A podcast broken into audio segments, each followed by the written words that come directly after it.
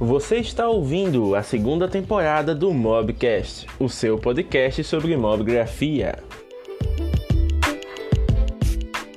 E aí, pessoal? E aí, mobgrafista, beleza? Aqui é o James Dantas em mais uma Super Mob Live. E temos um super convidado hoje, né? Vou aqui contar a história dele daqui a pouco. Mas primeiro deixa eu colocar o, o comentário fixado, né? É, Duda Fátima já entrando aqui na live. Duda e Fátima. Tiago, Z1, arte registrada. Vamos lá, daquele tempinho básico pra galera ir chegando. Né? Enquanto isso, eu vou colocando aqui o comentário fixado, tá? É... Futuro dos fotógrafos. Vou dar uma resumida porque o título ficou meio grandinho, né? Olha só que beleza. Então tá daquele jeito aqui, sextando, todo mundo aqui chegando. Lembrando, pessoal, quem for chegando aí, usa o, o directzinho para enviar essa live para quem você acha que pode gostar. Vamos chamar os amigos para consumir conteúdo bacana, né? Para aprender sobre fotografia nessa sexta noite. Não tenham medo, vão na cara de pau mesmo, mandem aí pra galera que vocês sabem que curtem a página. E é isso aí. Vamos lá, mandando aqui pro pessoal para ver quem vai chegar junto. A live tá ainda sendo dispersada, né? Mas a galera vai chegando. Então olha só. Tiago, chegando aí, mandando solicitação. O cabeludo chega já, hein? eu só avisar aqui para ele que eu já tô online. Para ele chegar junto. Enquanto isso, vamos ver quem tá entrando na live aí. Pessoal, vão dando feedback com relação ao áudio, se tá ok, se o volume tá legal. Né? Principalmente você, Thiago Melo, arte registrada, uma arte registrada que está sempre incomodado com a trilha sonora. incomodado não, o cara desenvolveu uma sensibilidade auditiva que toda vez ele já chega, né? Dando feedback se o áudio tá ok ou não. Então vamos lá, galera. Áudio tá ok, volume tá legal, música, tudo bonitinho. Vamos lá. Temos 10 pessoas online aqui. Vamos esperar só o Augustus aparecer para a gente começar. E dessa vez eu espero que não dê aquele bug, né? Que assola a gente já em duas lives seguidas. Aquele bug do convidado. Justamente a pessoa convidada aparecer cinzado, né? Aparecer cinza aqui sem poder bloquear, sem poder convidar. Deixa eu só instruir aqui, vai ser a primeira live do Augustus assim com tela dividida. Olha só. Tá chegando lá. E aí, pessoal, vamos contando aí por enquanto como foi a semana de vocês. Tá bacana, tá legal? Hein? O que é que vocês andaram aprontando por aí? Olha só, Augusto já chegou. Ah, dessa vez não vai ter bug não, ele tá aqui. Augustus is here. Olha só aí. Abemos Augusto. E aí? Fala aí, Augusto. E aí, o áudio tá legal? Tá tranquilo. Deixa eu ver o pessoal aí dando feedback. Dá um feedback aí no áudio do Augusto, ver se tá ok, tá? Eles já disseram aqui que o meu tá legal, então tá. É só a gente continuar aqui. Teve gente, Augusto, dizendo que ia chegar da, da faculdade mais cedo para assistir sua live e tudo mais. Então você tá bem prestigiado aí, né? Ô, louco. Rapaz. Galera tá chegando. Ó, e tem gente aqui que tá filmando um pouco. Acho que estão aí já tendo o print dos memes pra. Ó, o Thiago aí, ó. Pra homenagear tá você depois. ó, Augusto, deu uma travadinha aí. no seu áudio, viu? Só olhando a galera entrar. Pronto. Deu uma travadinha no seu áudio. Dá uma checada aí se a internet tá ok. E o pessoal aqui, não então. sei se o então. pessoal apareceu. Pra mim, ele deu uma cortada. Já tá de boa? Tá tranquilo? Tá, tá tranquilo. Vamos lá, só já estamos chegando Tá mais bonito na live. ah, aqui a galera é assim, todo mundo na expectativa. Eu sempre Arte deixo... registrada. Salve, salve!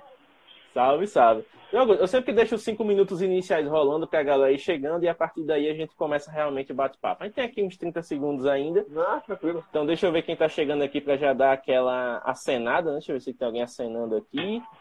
A galera tá dando feedback, tá dizendo que tá ok a live, tudo certo.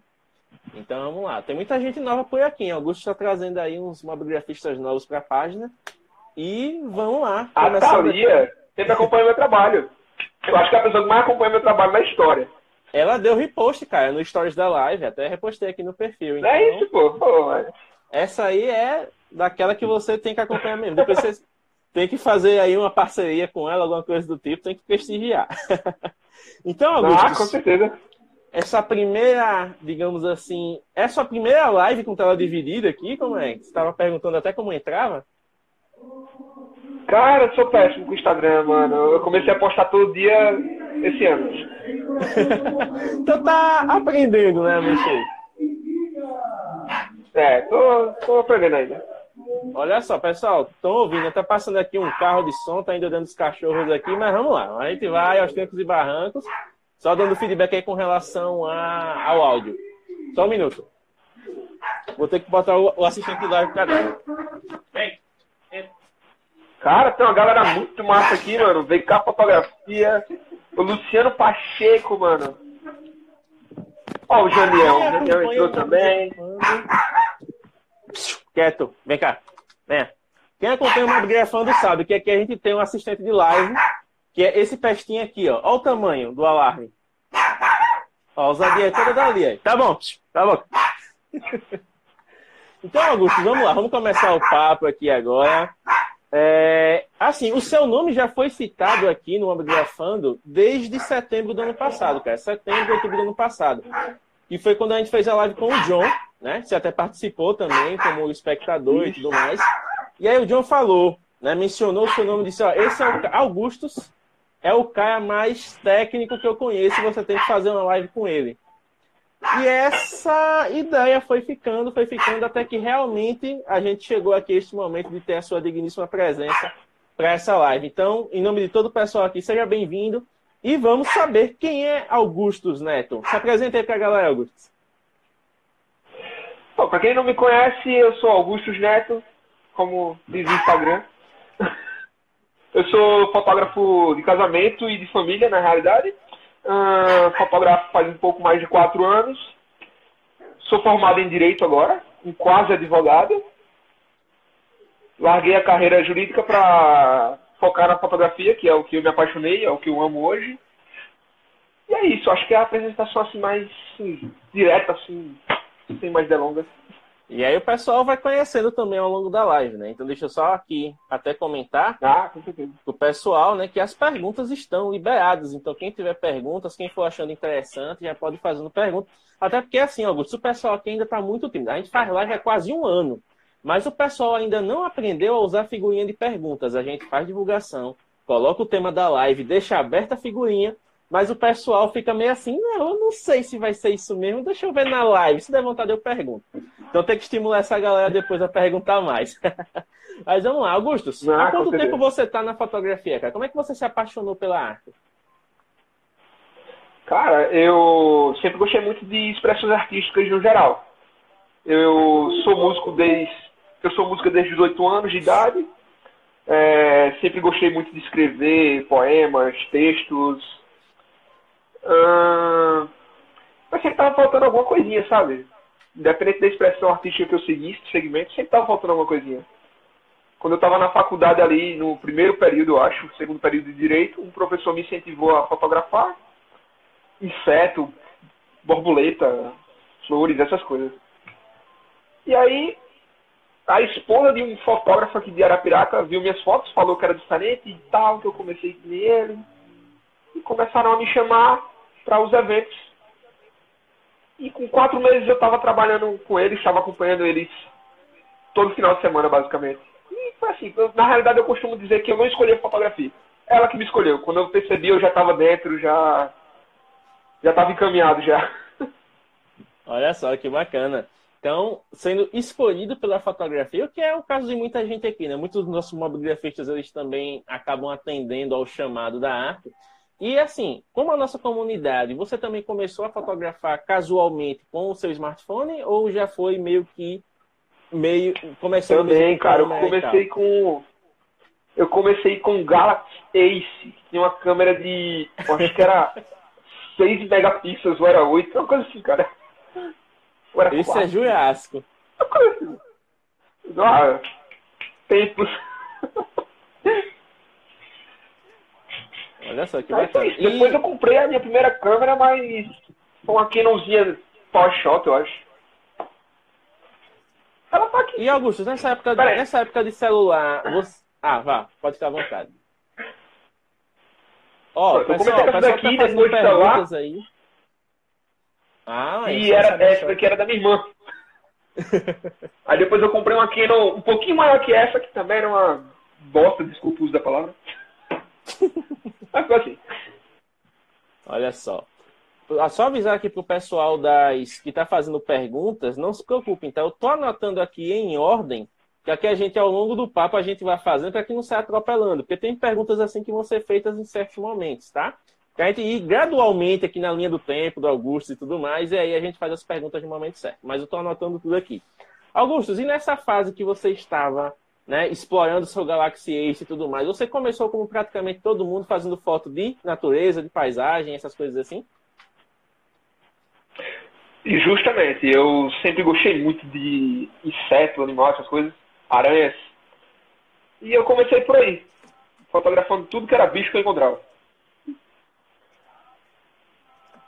Deu uma travadinha aqui. Pessoal, vocês conseguiram ouvir a resposta? Vão dando feedback aí. Você pode repetir, Augusto? Que deu uma travadinha Eu comecei, eu sempre fui. Não, tranquilo. Eu sempre fui muito apaixonado por natureza. Eu sempre gostei muito de bicho. Então eu comecei fotografando insetos, aranhas, é, pequenos animais, essas coisas. Ah, bacana. Tem muita gente aqui que é especialista em, em fotografia macro. O próprio arte registrado, ele começou fotografando paisagem também, já que ele veio da pintura, né? Ele era pintor. E aí começou a explorar o celular e depois entrou na fotografia de ensaio, fazendo ensaios sensuais e casuais femininos. Ó, já que o nosso tema de hoje é justamente a questão do uso do celular e do futuro da profissão fotógrafo, tem uma pergunta aqui do Luciano que ele já veio matando assim, com a faca na jugular, já para fazer você ficar super confortável nesse primeiro momento de live. Ele perguntou o seguinte: Augustus, você acha que o uso do celular pode influenciar negativamente o mercado profissional? Ou o celular é apenas mais uma ferramenta para o registro das imagens? Pergunta show, hein? Cara, eu acho que de certa maneira ajuda a filtrar o mercado.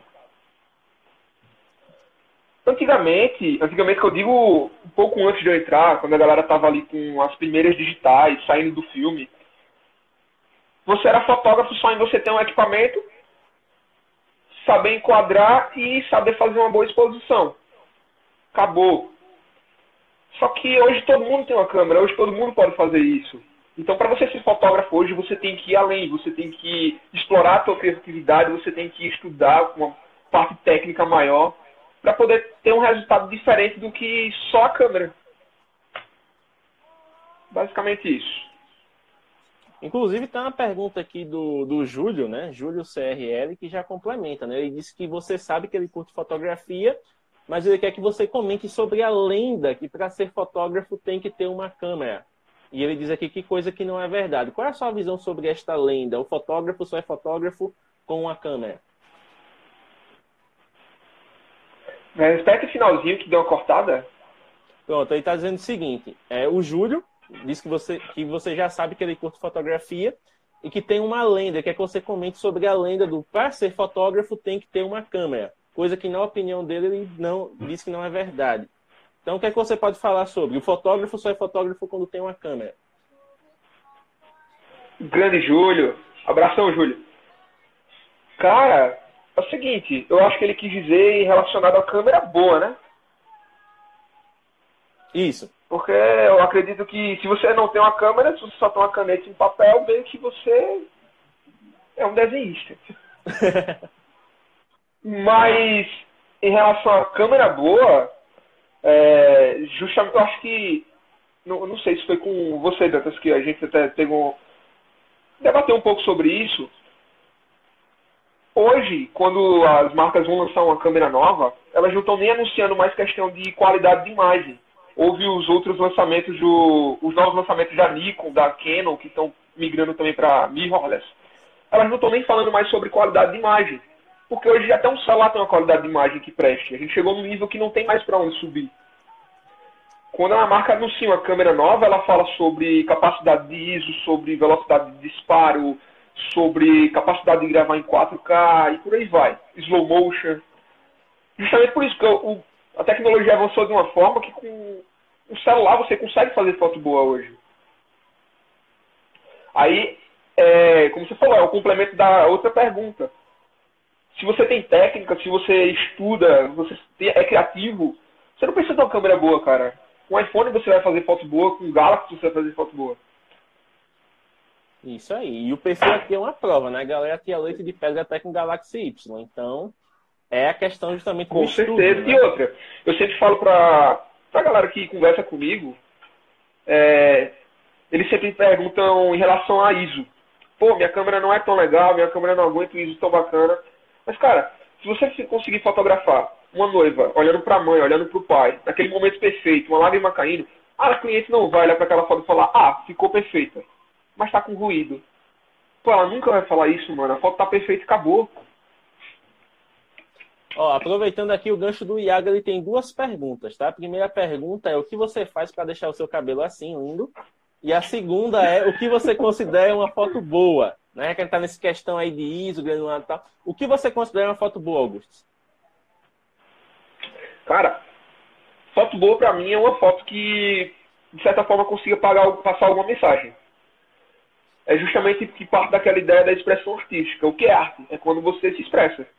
Seja através da música, seja através da poesia, seja através de um roteiro ou de uma fotografia. Se você consegue passar uma mensagem, acabou. Isso é uma foto boa, cara. Olha só, importante, hein, gente? Então pensem aí na foto de vocês, além, principalmente o pessoal do mobile, tá? Augusto, eu não sei se você acompanha muito o meio, mas o pessoal do mobile, de um ano para cá principalmente, eles se apoiam em uma palavra que é uma coisa assim, tipo, GCAM todo mundo tá, né? Porque a Gcam ela é a Google Câmera, é a, o aplicativo de câmera que vem no Google Pixel. E aí a galera agora está desenvolvendo, é, assim, via, é, tá portando, né, do Google Pixel, adaptando para outros celulares mais intermediários, medianos e tudo mais. Então hoje está todo mundo na febre da Gcam, da Google Câmera. E aí o pessoal diz, poxa, essa foto ficou muito bacana, mas se tivesse com a Gcam ficaria melhor. Então o Gcam meio que virou um parâmetro que às vezes é chato do pessoal mobile. Não chato no sentido de, poxa, esse negócio aqui é uma porcaria, não deveria ser usado. Não, realmente, ele dá uma, uma vida maior, porém, o pessoal meio que bitolou. Se não tiver com a GCAN, não presta, se não tiver com a GCAN, não vale. Então, assim, isso que você está falando de imprimir a identidade é até interessante, porque se todo mundo vai para o mesmo caminho, todo mundo fica muito igual, né? E aí isso acaba perdendo a graça da coisa. E, de certa maneira, isso é natural. Quando eu comecei a fotografar, eu entrei em um grupo chamado Caçadores de Imagens. Assim. No Facebook, cara, grupo bacana. E uma pessoa, um certo dia, fez uma foto do céu com algumas nuvens e ele estava segurando um pedaço de algodão. Cara, passou mais de meses todo mundo fazendo a mesma foto, mano. e é sempre assim, velho. Quando alguém tem uma ideia bacana, as pessoas vão atrás, entendeu? A gente tem aqui o grande exemplo do Rafael Ferreira, que é um fotógrafo do caramba. Tem outros fotógrafos também, que nem o Luiz Clares, toda essa galera, o Brandon Wolf. E tem muitas pessoas que seguem aquela vertente. Pô, segue o estilo do cara, segue as cores do cara, segue aquele modelo. E acaba até perdendo um pouco da identidade, mas cada um, cada um, né? Não é criticando, mas tem isso. Se você faz uma coisa legal, a galera vai atrás, de certa forma, é isso. Muito bacana. É, aproveitando, tem uma outra pergunta aqui do Luciano, que ele fez lá no comecinho, que ele perguntou quem foi o fotógrafo que te apresentou a fotografia, que fez você se apaixonar tanto pela arte? Quem me apresentou a fotografia foi o meu professor de, direito, de História do Direito, chamado José Neto, que ele também toca baixo, ele trabalha em algum fórum aí daqui de Arapiraca, cara, eu não sei direito onde ele trabalha, mas foi ele que me apresentou a fotografia. Quem me puxou para dentro do mercado da fotografia, que falou, pô, Augusto, gostei do teu estilo, vem trabalhar comigo, foi um fotógrafo aqui de Arapiraca que se chama Alan Davidson, que é um grande amigo meu. Até hoje eu vou lá fazer raiva a ele de vez em quando, sei fazer nada, eu acompanho ele, que inclusive nunca mais eu fiz isso, mas tô devendo, vou fazer. Olha aí, que bacana. Respondido, hein, Luciano? Ó, essa pergunta aqui do arte registrado é legal. Já que você falou da, da sua graduação em Direito, do seu professor que apresenta na fotografia e tudo mais, de você ser quase advogado, o arte registrada perguntou qual, como foi a reação da sua família quando você decidiu viver de fotografia ao invés de viver do direito. Cara, a reação da minha família foi incrível. Eu quase fui expulso de casa. é isso. É isso. Apenas. Apenas, mas foi quase assim. Olha só. Tiago, entendeu aí o, o, nível da coisa? Mas assim, você não se arrepende, pelo que dá para perceber, você não se arrepende da decisão, né? Oi, fala de novo que deu uma cortadazinha? É, pelo que dá para perceber, apesar dos pesares, você não se arrependeu da decisão, né? Ah, ah, não, de forma alguma, cara. É... A fotografia, na realidade, a gente não trabalha, a gente se diverte. Eu não sei mais ir para uma festa se não for para fotografar. E de certa forma hoje a minha família é, curte meu, meu trabalho em si, apoia e tal. Hoje eles aceitam. Olha só. O Júlio voltou aqui com a, a pergunta que não quer calar, já que a gente está falando de celular, câmera e tudo mais. Ele veio complementando né, o raciocínio anterior. Ele falou o seguinte: No meu conceito, a foto é criada não pela câmera, e sim pela visão do fotógrafo. A câmera é só uma ferramenta que captura. Correto, Augusto? Perfeito, cara. Perfeito, mano. Não tem o que dizer mais. Perfeito. Ó, o Tiago perguntou, aproveitando, quais são as suas inspirações, Augusto? Já que você falou aí de nomes, de vertentes e tal, quais são as suas inspirações? É. Cara, hoje eu me inspiro em alguns fotógrafos de fora do Brasil. Inclusive fotógrafos que não, são, não são nem da minha área. São fotógrafos. Tem um cara chamado Platon, que inclusive tem um documentário que em um episódio fala sobre ele. O nome do documentário é Abstract. Hum. E tem um episódio, se eu não me engano, é o oitavo episódio que fala sobre ele. Ele é um fotógrafo de celebridades, cara. Até hoje ele fotografa com câmera de filme. E eu me inspiro também muito no cinema. É...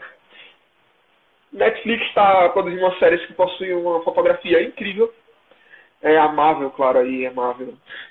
e muitos outros filmes aí, cara, que estão saindo, que eles investem milhões na fotografia do filme. Eles investem milhões na pós-produção, na imagem, nas cores. Então, eu vou seguir eles que estão investindo milhões, já que eu não tenho milhões para investir. É basicamente isso. Olha só, o Arte Registrada confirmou aqui, é o sétimo episódio. Ele disse que viu também. É o sétimo. Confirma aí que o cara é Valeu, Olha só. É... Pronto, já que você falou da área de casamentos, Augusto, como é que você começou realmente? Como foi o seu primeiro... Conta pra gente, como foi o seu primeiro casamento, cara, fotografando? Cara, o meu primeiro fotogra... casamento fotografando foi com a D7100. Eu não sabia mexer no balanço de branco, porque na câmera pequena você só tem balanço de branco automático. E o querido Alan estava com um probleminha, então eu tive que dar um jeito de ajudar ele, mesmo sem saber de tanta coisa. Foi é isso, cara, mas eu gostei daquilo, foi bem emocionante, digamos assim. sempre tem emoção, né? Primeira, primeira, a primeira coisa de tudo, primeiro ensaio, primeiro casamento, primeiro tudo, sempre tem aquele friozinho na barriga, aquele perrengue para resolver. Os primeiros, os primeiros têm, os primeiros têm sempre essa emoção. Até hoje, na realidade, quando eu vou fazer um, um casamento que é um pouco diferente do que eu tô acostumado, dá aquele friozinho na barriga, você respira fundo e vai, cara. É bacana. Olha só, veio uma pergunta aqui bem interessante do Luciano também. Tô gostando de ver, a galera tá interagindo demais. Daqui a pouco eu tô deixando você fixo aqui para ver se a galera continua perguntando, porque nunca na história deste Mobcast, desta Mob Live, foram feitas tantas perguntas assim na bucha. Então, olha só, o Luciano perguntou, né? Tá dizendo aqui que você é um grande profissional e, na sua opinião, como está o mercado de casamentos e se você conhece o relato de alguém que registrou casamentos apenas com celular? Cara, conhecer relatos de alguém que registrou com celular, eu acho que só fora do Brasil teve um caso ou outro. Inclusive tem um grande fotógrafo que ele não é fotógrafo de casamento, mas ele é fotógrafo de moda e ele já fez algumas capas para Vogue, que é uma grande revista de moda, e ele usa só o celular. E ele perguntou sobre o mercado, certo? Isso. O mercado, eu acredito que, se você for estudar a história da fotografia, desde que ela surgiu, ela está em queda livre. Como assim, Augusto? Cara, a fotografia quando surgiu lá atrás, as primeiras câmeras, era absurdamente cara. Só quem era rei, só quem era imperador, general, tinha uma fotografia sua. Aos poucos o preço foi ficando um pouco mais acessível. As famílias mais nobres é, tinham uma fotografia para a família inteira. E geralmente era quando alguém morria. Eu não sei porquê, mas enfim. Ou seja, então esse declínio do mercado, ele é normal.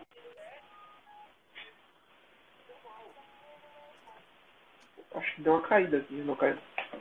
Tô por aqui ainda. Ah, beleza.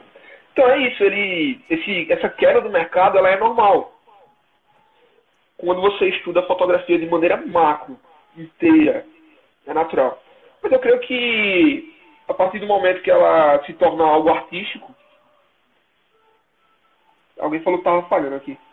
A partir do momento que ela se torna algo artístico, a foto em papel perde preço. O que importa é o que você está registrando ali. Entendeu? O que importa é o que está dentro da fotografia. É aquele momento, é aquele sentimento. Aí sim é que você vê valor na coisa. Olha só. É, inclusive, Augusto, já que você falou a questão do mercado e tal, uma das coisas que a gente sempre debate lá no Objetiva né, é a questão justamente do fotógrafo se diferenciar, né, de lançar uma oferta que cative, que seja aquela coisa que valha mais que o preço, né, que realmente seja sustentável no quesito venda. Mas na parte artística, né, até a Thalia, que é a, a sua fanmaster que você falou no começo da live, ela identificou né, que você sempre está fugindo dos padrões existentes. E aí ela perguntou como é que você se sente em relação a isso, como é que você se força a, a buscar coisas criativas e a se diferenciar nesse mar de bons fotógrafos que a gente tem aí no, no estado e no país, né? Cara, eu sou muito estranho, na verdade. Se eu vou para uma saída fotográfica, por exemplo, e todo mundo tá ali e alguém viu uma foto bacana e tal, todo mundo geralmente vai lá fazer essa foto. Eu não vou, cara. Por mais bacana que a foto seja, eu vou querer, eu vou buscar algo diferente, entendeu? Tem vezes que eu vou, eu vou para alguma saída, eu chego em casa com duas, três fotos. Teve 30, mas eu chego com duas, três porque as minhas foram diferentes. Eu, eu sempre fui muito assim. Eu acho que foi influência do meu pai, talvez. Não sei, é, é isso. Olha só, deixa eu ver aqui. A galera que tá falando aqui da questão da falha e tudo mais. Eu tô aqui vendo os comentários, a galera aqui elogiando, perguntando. Então vamos lá, já anotei aqui mais algumas perguntas e vamos fazer aqui na ordem. É, pronto, já que você falou da questão dos padrões e tal, a Daline, mais cedo, ela perguntou o seguinte, né? Até ela repetiu aqui a pergunta. é, é Daline mesmo. A Daline perguntou com relação à edição das fotos. O que você tem a dizer sobre as edições que você faz e quão importante você considera a edição no quesito da criação da sua identidade fotográfica? Cara, eu sempre enxerguei a fotografia como 50% da imagem hoje ela faz parte do fluxo de trabalho do fotógrafo. Se você vê um fotógrafo falando, ah, eu não edito minhas fotos porque eu não gosto. Mentira, velho, é porque não sabe. Com a, com a edição você consegue elevar a sua fotografia, você consegue chegar a um padrão de cores melhor, você consegue evoluir as suas ideias. É basicamente isso. Eu, eu gosto de, de editar tanto quanto eu gosto de fotografar. Inclusive, acho que eu ainda perco mais tempo editando do que fotografando. Porque tá sempre buscando alguma coisinha diferente para acrescentar, né? Ah, com certeza. Inclusive, é uma pergunta curiosa aqui do Foto Poesias, que é o Daniel. Ele aproveitou, apareceu aqui de novo, já vou fazer duas em uma. Ele é de Portugal, ele também é escritor, tá? Foto Poesias é, é muito bacana. Já entra meio que no seu perfil também, você pode colocar uma ideia depois com seus roteiros, viu? Quer ajudar aí e tudo mais. E aí é o seguinte. Eu já tô ele... gostando com o Daniel já. Ele perguntou se qual o app que você usa para edição de fotos e se você trabalha com vídeo também. O aplicativo que eu uso para editar minhas fotos é o Lightroom e o Photoshop.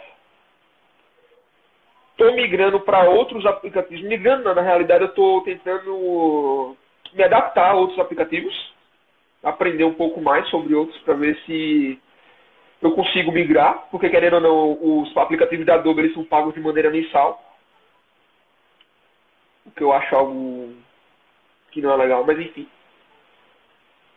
E é isso, foi só essa pergunta. Eu voei aqui. E se você trabalhou com vídeo? Trabalhou, trabalha com vídeo? Ah, sim, sim, sim. Eu não trabalho com vídeo, é uma, é uma coisa que eu gosto muito, mas eu acredito que se eu focar em uma coisa só, eu vou mais longe. Então, hoje, o meu foco maior ele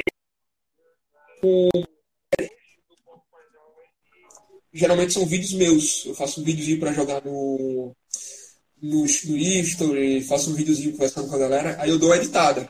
Aí eu uso o meu iPad para editar um aplicativo chamado LumaFusion, que é bem bacana. Mas eu não trabalho com vídeo. Olha só, inclusive, aqui, né, aproveitar a pergunta da Thalia, ela perguntou qual a sua preferência de edição. O áudio tá zerado. Zerou o áudio? Testando, um, dois. Um, dois.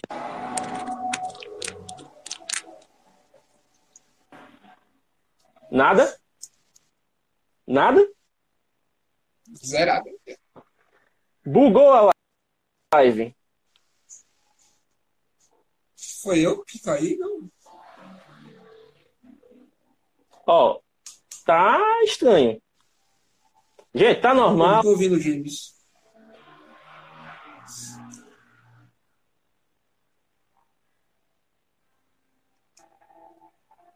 Deixa eu ver se foi eu.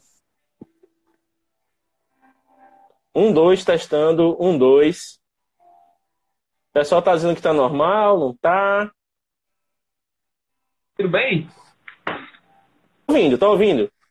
Pronto, então vou ficar sem fone agora. Pronto, é, deve ter sido algum problema na conexão aí, ó. O pessoal tá dizendo que é. tá ok. Então tá bacana. Ó, deixa eu voltar aqui. Pronto, a pergunta é a seguinte: a Thalia ela perguntou qual a sua preferência de edição, se no notebook, PC ou no tablet, já que eu já vi que você edita mesmo no iPad, né, de vez em quando. Aí como tá a sua preferência hoje? Cara, hoje eu tô editando muito no iPad, mano. Eu tô gostando da experiência de editar no iPad. Eu com a caneta da Apple, ela tá aqui. Com a caneta da Apple eu consigo editar direto na imagem, de uma maneira mais direta e bem mais otimizada. E eu posso levar para qualquer lugar também essa canetinha aqui. O iPadzinho tá aqui.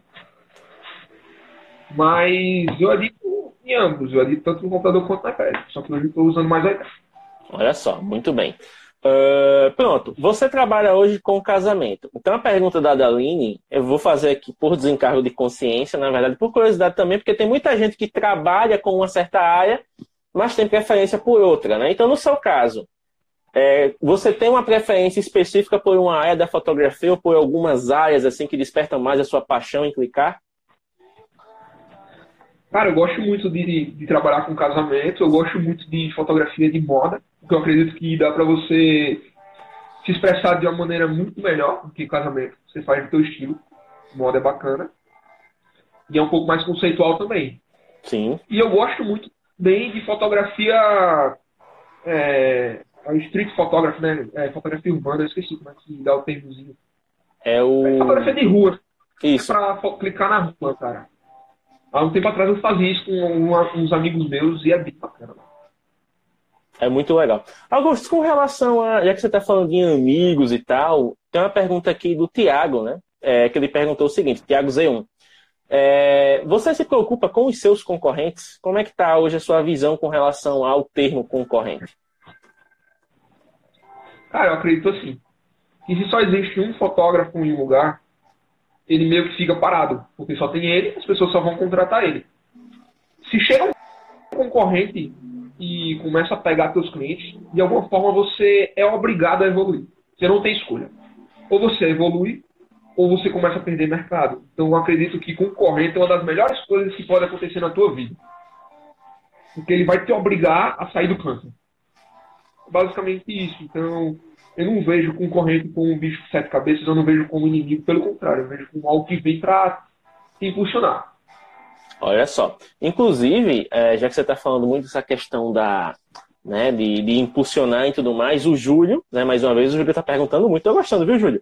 Ele perguntou qual dica você daria para quem está querendo entrar no ramo né, da fotografia de casamento, já que é o seu ramo de atuação hoje. Que dica você daria para um iniciante, por exemplo? Cara, a dica que eu dou para quem vai iniciar no, ramo, não só no ramo de casamento, mas qualquer ramo da fotografia, cuidado com os investimentos que você vai fazer. É, tem muitas pessoas que querem entrar no. quer começar a fazer ensaio, quer começar a fotografar casamento e compra a câmera mais cara que ele pode. E não sobra dinheiro para comprar uma lente, não sobra dinheiro nem para comprar uma mochila direito. Então é basicamente isso. Eu vejo muito, muito, muito muitas pessoas errando nisso. E pensa comigo, tu vai entrar no ramo de casamento, tu vai ter que começar a fazer freelance. É basicamente o caminho melhor para você entrar, você fazer freelance. Você ir ali ajudar outros fotógrafos. É outra dica legal. Procura outros fotógrafos ao teu redor para seguir eles, para fazer freelance para eles. Você vai cobrar X por o teu freelance. Sendo que você pagou, sei lá, 3 mil numa câmera, que é uma câmera de entrada.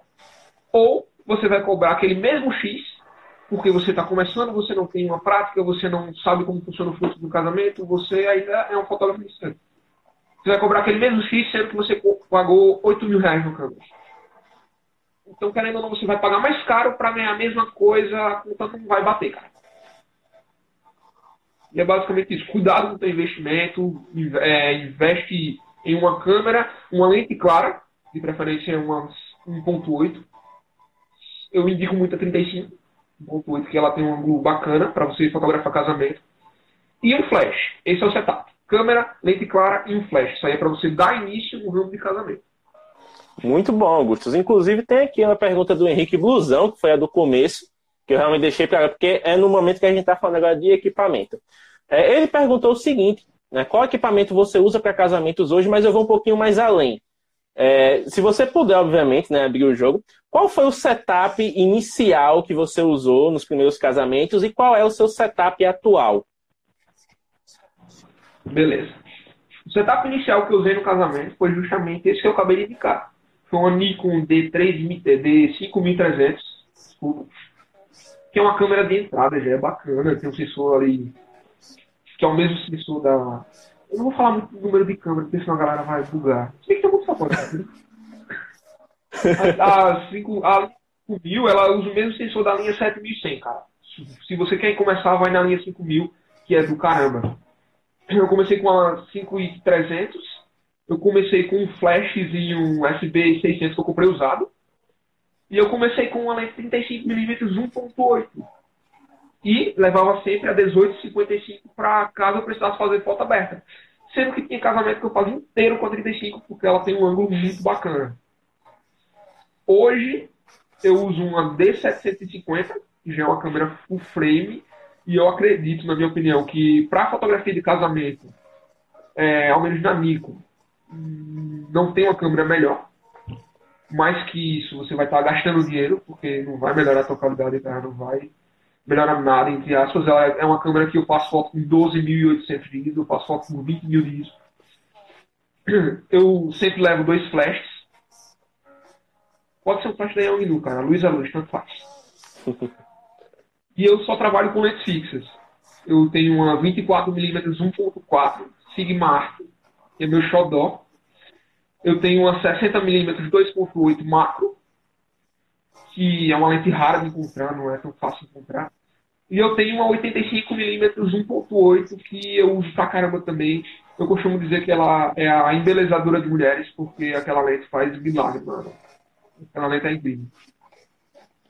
Olha só, Letty Miller disse aqui que está dando os primeiros passos na fotografia e essa dica de cuidar com os investimentos abriu a mente. Realmente é verdade, não vai valer a pena investir muito para ter o mesmo retorno. E agradeceu aqui né? Porque realmente não é todo mundo que abre o jogo, né? Com relação a essas coisas. Hoje o pessoal está muito é, pisando em ovos. A verdade é essa. Tem muito conteúdo assim para o cara pesquisar na internet, mas ao mesmo tempo não tem um direcionamento específico, né?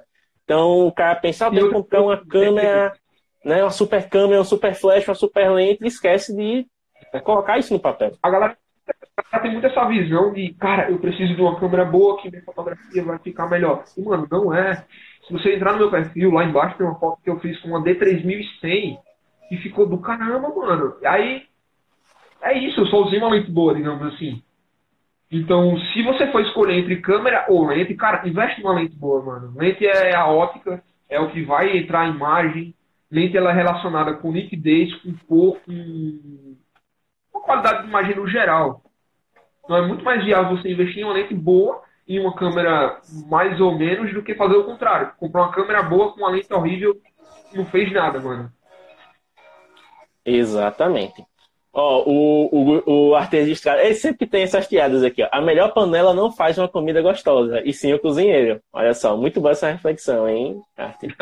Caramba, mano. Ó, a Thalia chegou aqui e perguntou o seguinte: essa é aquela curiosidade, inclusive os outros fotógrafos que estão aqui na, na live podem comentar também essa pergunta, tá? A Thalia perguntou o seguinte: o que mais prejudica fotógrafos em casamentos fora os refletores que ela sabe que são terríveis? Cerimonial que não sabe trabalhar. não, mas é sério.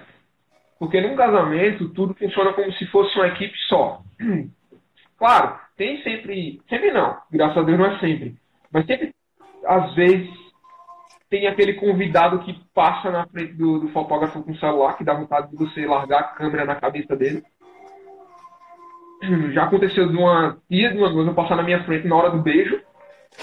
Ah. Velho, sabe aquela vontade de dar uma rasteira em alguém? Eu não sou uma pessoa agressiva. Mas deu muita vontade, mano. Na moral. Inclusive, tem cerimoniais que fazem isso e atrapalha muito, cara. A galera não sabe o time correto e fica em cima da noiva. Eu acredito que sim.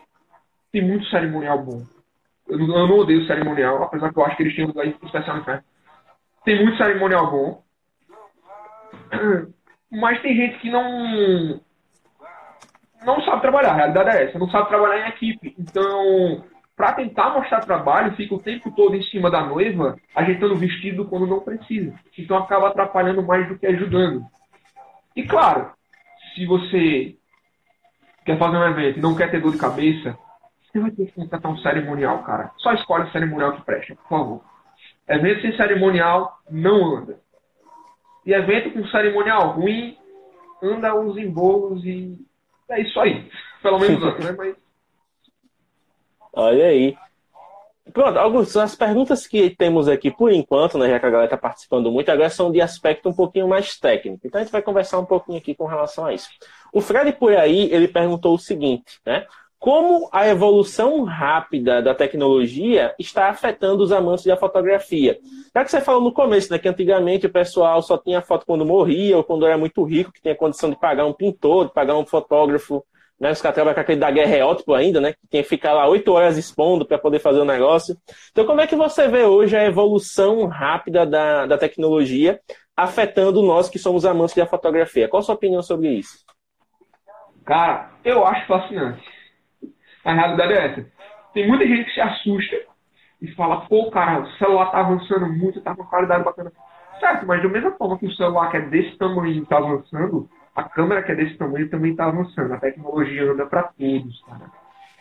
Então é algo que não vem para assustar ninguém, pelo contrário, ela vem para agregar. Eu não sei se. Com certeza você já deve ter visto, gente. Você é um cara ligado. A... O Osmo Pocket. Sim. Você viu o lançamento? Já, já vi. Cara, desse tamanho que tem um gimbal, mano. Você corre com aquilo, ela estabiliza, tem uma qualidade do caramba, filme 4K. E é desse cabo da palma da mão, mano. Ou seja, isso vem para agregar valor para a gente, cara. Isso vem é, para facilitar. Chegou agora a mil rodas. Sim. Tá aí no mercado. Cada câmera do caramba. Antigamente, até então, é, até um tempo agora, né? Até hoje a galera ainda usa na realidade. Câmeras que pesam mais de um quilo. É, câmera gigante. E aí você chega com uma mirrorless que é um pouquinho maior que o celular. Não pesa nem, nem 500 gramas Pô, isso aí veio para agregar, velho. Isso aí não veio para destruir nada, pelo contrário. Um Conforto pra gente que trabalha. Que passa, sei lá, 12 horas com a câmera pendurada no pescoço. Isso é essencial, verdade. Eu lembro até que o Vanassi, não, Eduardo, ele comentou que ele teve que migrar para mirrorless, porque ele usava né, a 5D Mark III, se não me engano, que é considerado um canhão, né? Pessoal aí da, que usa full frame e tal e que ele estava começando a ter problema no ombro, né? Porque ali da posição de ficar fotografando, levantando o braço, tudo, pega a câmera, tira a câmera e tal, ele estava começando a ficar com problema no ombro e o médico disse, ó, ou você acha algo mais leve para fotografar, ou você para de fotografar, senão você vai ter uma lesão permanente aí no seu ombro. Então ele migrou e realmente sentiu a diferença, né? Uhum. Eu, a minha câmera, a D750, ela é feita de fibra de carbono. Então ela é uma câmera, apesar de ser relativamente grande, ela é uma câmera bem leve. Então isso é uma coisa que eu não reclamo. Mas, por exemplo, você vai fotografar com uma D610, cara, ela é absurdamente pesada. A primeira câmera que eu fotografei com a 7100, eu nunca tinha pegado uma DSLR. Eu peguei aquela câmera e fiquei com o braço doendo, cara. Primeiro contato com ela. E é bem pesado. Olha, pessoal, acho que é só apertar o botão, né? Tem, o fotógrafo hoje tem que ser fitness para levantar o equipamento. é, Augustus, uma pergunta mais técnica aqui também foi do PHV1. Né? Ele fez uma pergunta que é até interessante. Na prática, né, na sua visão, qual a diferença realmente entre uma câmera cropada e uma câmera full frame? Na prática, assim, no evento, no ensaio, enfim, qual a diferença? Hoje, hoje a diferença, cara, é ângulo de imagem. Só. Você tem câmera cropada que tá dando pau em full frame, mano.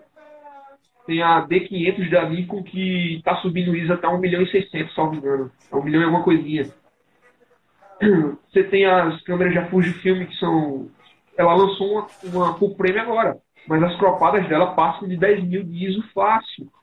Antigamente a gente tinha essa de, ah, vou comprar uma full frame porque ela aguenta mais ISO, porque ela tem mais nitidez. Mas, cara, isso morreu. Hoje isso não existe mais. Basicamente isso. Hoje é o teu estilo, tu vai pegar uma câmera cropada porque o ângulo de imagem é um pouquinho mais fechado e só. Não muda muita coisa, mano. Olha só, Augustus.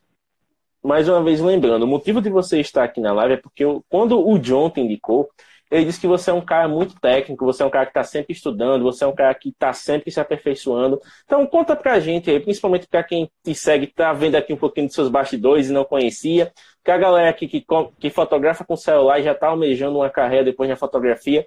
Como é que você define a sua rotina de estudos? E em que temas você se divide assim durante essa rotina? Cara, eu sou, eu sempre gostei muito da teoria das coisas. Quando eu estudava música, eu estudava muita parte teórica. Eu acredito que quando você vai para a prática, ela se torna muito mais simples.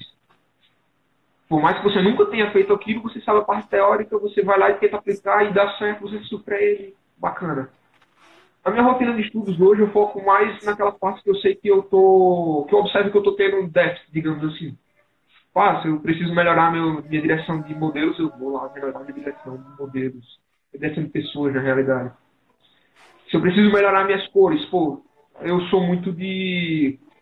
Se você for observar minhas fotografias, ela não tem uma cor fixa. Como, por exemplo, o Luiz que ele tem uma paleta de cores do caramba, que eu acho massa. E ele usa aquela paleta. Eu não consigo, cara. Eu chego umas cores legais, eu faço dois ensaios com aquelas cores e falo, ah, beleza, quero outra. E aí eu vou estudar, estudar as cores, eu sou assim, eu fico mudando o tempo todo. Então é isso, eu sempre vou estudando conforme vou fotografando. Eu gosto de estudar, cara. É, é isso. Ah, e... e eu estudo também muito questão de enquadramento. Ah, sim. É, posições. Como eu falei, cinema, galera, cinema a galera tá investindo milhões naquilo ali. A galera tá utilizando Fibonacci, tá utilizando um bocado de coisa ali. Pô, vocês estão pagando tão caro para aquilo, vale a pena dar uma olhada, sabe? Vale a pena você, pô, vou prestar atenção nisso aqui. Já que você está falando de cinema, Augustus, qual foi o último filme assim que você assistiu que impactou a, a sua fotografia de alguma forma? O último filme que impactou a fotografia, a minha fotografia de certa forma, foi A Freira, que é um filme de terror. Que tem uma fotografia incrível, mano. Aquele filme, a fotografia daquele filme é notável. Mas foi esse, cara. E qual foi o aspecto que mais te, que mais te impactou realmente? No filme, eu acho que a paleta de cores que eles utilizam. E quando o filme é de terror, se você for analisar, ele sempre utiliza uma paleta de cores sempre é, fria, porque passa uma sensação de ansiedade, uma coisa mais tensa. E eu presto também muita questão, atenção na questão do, do, da trilha sonora. Por ser música, eu gosto muito dessa parte também. E a trilha sonora ela acaba acompanhando. Nos filmes de terror eles sempre usam uma trilha sonora mais vazia, aquela, aquele silêncio, cara. Isso é muito bacana. E o enquadramento também, que o enquadramento do filme A Freira é incrível. Demais, iluminação. É uma iluminação não tão marcada como essa que vocês estão vendo aqui, que tá forte pra caramba. É uma iluminação mais singela, mas se você prestar atenção, você vê que é algo muito bem trabalhado. Olha só, então, inclusive, aproveitando aqui o, o tema, a Milena perguntou se você já se inspirou em algum filme para reproduzir alguma foto. Já, inclusive foi desse filme A Freira. Eu fiz uma foto que eu não postei. Tem muitas fotos que eu fiz que eu nunca postei. Que é uma foto que eu nunca contei pra noiva de onde eu tirei a ideia. Porque é complicado. Eu não posso chegar pra noiva e falar, poxa, eu vi o demônio desse mesmo jeito que eu coloquei você. Achei bonitinho. Não dá, cara. Eu acho que ela, acho que ela gostava muito. É um bom argumento, é um bom ponto. Inclusive, a Daline, já que você falou de música, cinema e tudo mais, a Daline acabou perguntando, pedindo, na verdade, para você falar um pouco dos seus hobbies. Quais são os hobbies do Augustus? O que é que o Augustus faz além da fotografia? Conta pra gente um pouquinho aí, cara.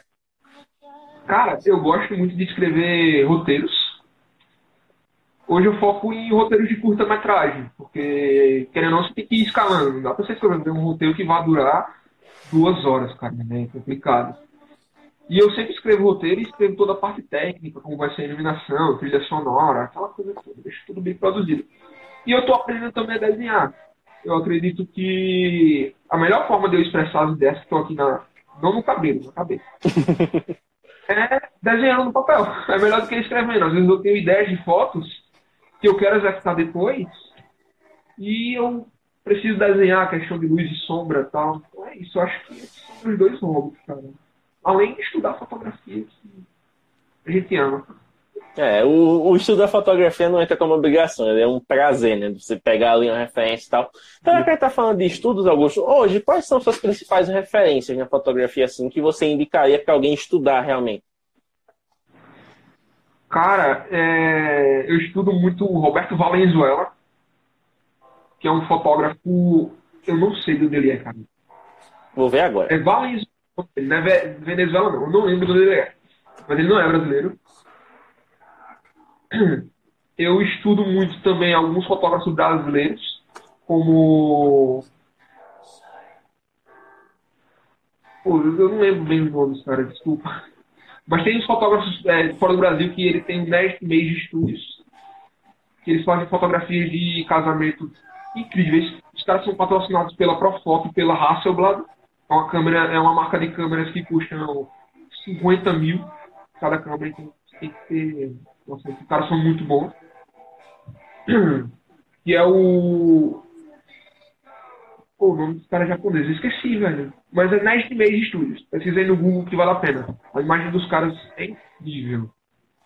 Bacana. Tava olhando aqui a página do Valenzuela, ele atualmente ele está em Los Angeles, né? Ele atua nos Estados Unidos e ele é, é, embaixador da Canon, né? Então o cara não tá de brincadeira aí. Pô, o Valenzuela, cara, a fotografia dele é incrível, os ensinamentos dele são fascinantes.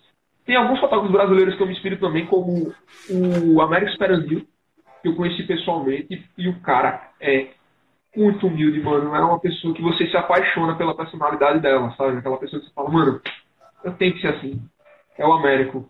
É, o Alan Lee também, o Lucas Cavaleiro, apesar de ser fotógrafo de moda, eu me inspiro muito dele também. Tem outros, cara, mas para citar rápido assim, são esses. Ah, aproveitando, já que estamos aqui na rapidez, estamos nos sete minutos finais aqui da live, passou voando. O Fred por aí ele perguntou o seguinte: como a gente lida já? com relação. Já, cara.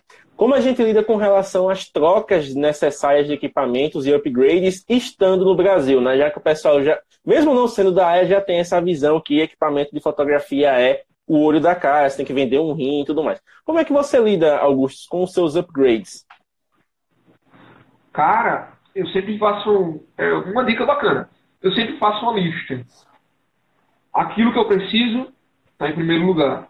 Pô, estou precisando disso aquilo que eu não preciso, mas que vai me trazer uma evolução, vai me trazer algum retorno. E aquilo que não vai me trazer nenhum retorno, mas eu quero. Sempre tem. Essa, é essa divisão que eu faço. Hum, basicamente isso. Se você está precisando de uma lente e tal, você fala, cara, estou precisando de uma lente aberta, pô, você vai lá e compra. Mas se você fala, pô, não estou precisando, mas se eu comprar essa fisheye aqui, por exemplo, vai dar para fazer uma foto bacana, vai dar para fazer um estilo diferente. Aí eu já seguro mais um pouquinho e quando eu tô mais tranquilo financeiramente. Olha só, interessante. Então é ordem de prioridades aí, Fred. Escolhe aquilo que vai te dar retorno imediato. E o resto, quando você tiver o retorno, você vai brincar. Né? Porque não adianta nada. Pessoal, mesmo nos próprios grupos, né? Lá no coisa, quando alguém aparece, olha, comprei tal coisa. Nossa, quanto foi? Aí o cara diz, ah, foi tanto. Nossa, tá meio caro. Mas não é questão do tá caro pelo preço. É porque, tipo, na lista de prioridade dele, aquilo ali não daria o, o retorno que ele tá querendo. Então ele já vê de outra forma.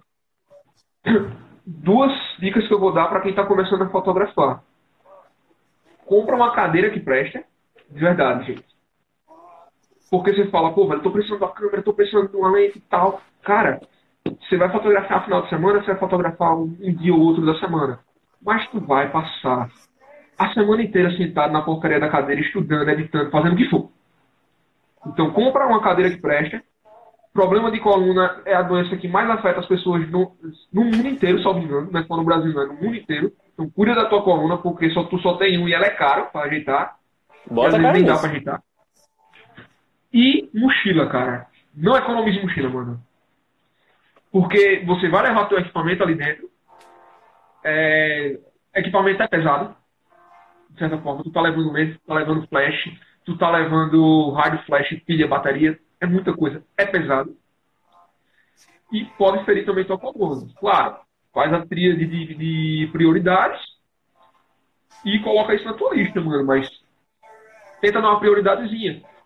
Tem gente que olha para uma cadeira de 600 reais e fala, pô, tá caro.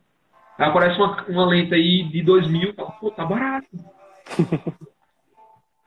Cuidado com isso, gente. E é uma coisa que a gente não dá muito valor, porque é uma coisa que você só vai sentir a longo prazo. Você não vai sentir essa dorzinha nas suas costas agora. Mas vai chegar, minha gente. A idade chega, viu? A dica eu dou. Olha só. Augusto, estamos chegando aqui nos últimos três minutos de live, então, já como é dica do arte registrado, eu adotei isso há um certo tempo. A gente usa esses três minutos para fazer as considerações finais. Então, aproveita aqui o jabá, aproveita essa galera toda que ainda não te conhece, reforça aí quem é Augusto Neto, chama a galera para conhecer o seu trabalho. E é isso aí, cara. Desde já, muito obrigado pela presença, por ter aqui essa horinha nessa sexta-noite, você poderia estar no cinema, poderia estar namorando, poderia estar estudando, mas está aqui compartilhando seu conhecimento com a gente. Então, muito obrigado desde já. Ah, eu que agradeço pelo convite, cara. Foi um prazer imenso estar aqui. Bem, me sigam no Instagram, tem muitas novidades chegando. É, tem muitas coisas diferentes, assim como eu sou. Estranhas, assim como eu sou.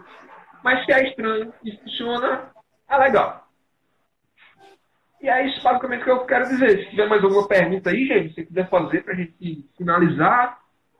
Queria mandar um abraço também a todo mundo aí que assistiu, o Thiago, a Daline, que é muito linda. Pô, menina linda, mano.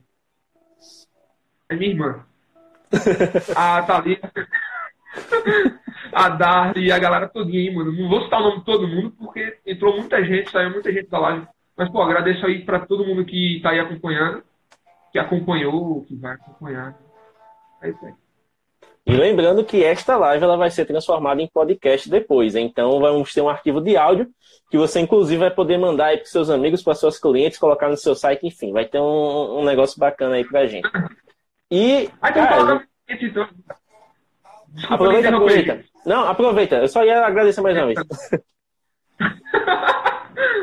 Você que vai casar, cara, deixa uma dica bem simples hoje eu costumo falar que o meu trabalho, a minha matéria-prima, ela não é minha câmera, ela não é minha lente, ela não é nada disso, cara. Minha matéria-prima é o amor entre o homem e a mulher. Se você não tem amor entre, entre vocês, se tem dúvida, sei lá o que for, velho, eu não vou conseguir fazer um bom trabalho. Desculpa, se vocês não se amam, não me contratem. É basicamente isso que eu tenho a dizer. É, isso, isso aqui é um marketing porreta, olha aí. Marketing é, com propósito. Mas é, tipo, não adianta é, você chegar lá e fazer fotos bonitas se realmente não tem sentimento naquilo. A fotografia é como se fosse uma caixinha. Pensa assim. Quando você está namorando, quando você, sei lá, vê uma foto é, com um amigo teu, você lembra o que você comeu, você lembra a música que vocês estavam ouvindo, você lembra se alguém caiu naquela hora, pô, você vai lembrar quando você vê a foto. Então é justamente isso, falta uma caixinha. Não adianta nada ser uma foto bonita, aquela foto perfeita, se tá vazia, mano. Não adianta, não é para isso que eu trabalho. Se fosse para ganhar dinheiro, ia ser advogado, brother. Não é assim. Olha aí, gente. Este é o Augustus Neto. Muito obrigado pela presença. Sigam o cara, redes sociais aí, Augustus Neto, só procurar. E valeu mesmo, pessoal. Até a próxima Mob Live e bom final de semana para vocês. Valeu, galera!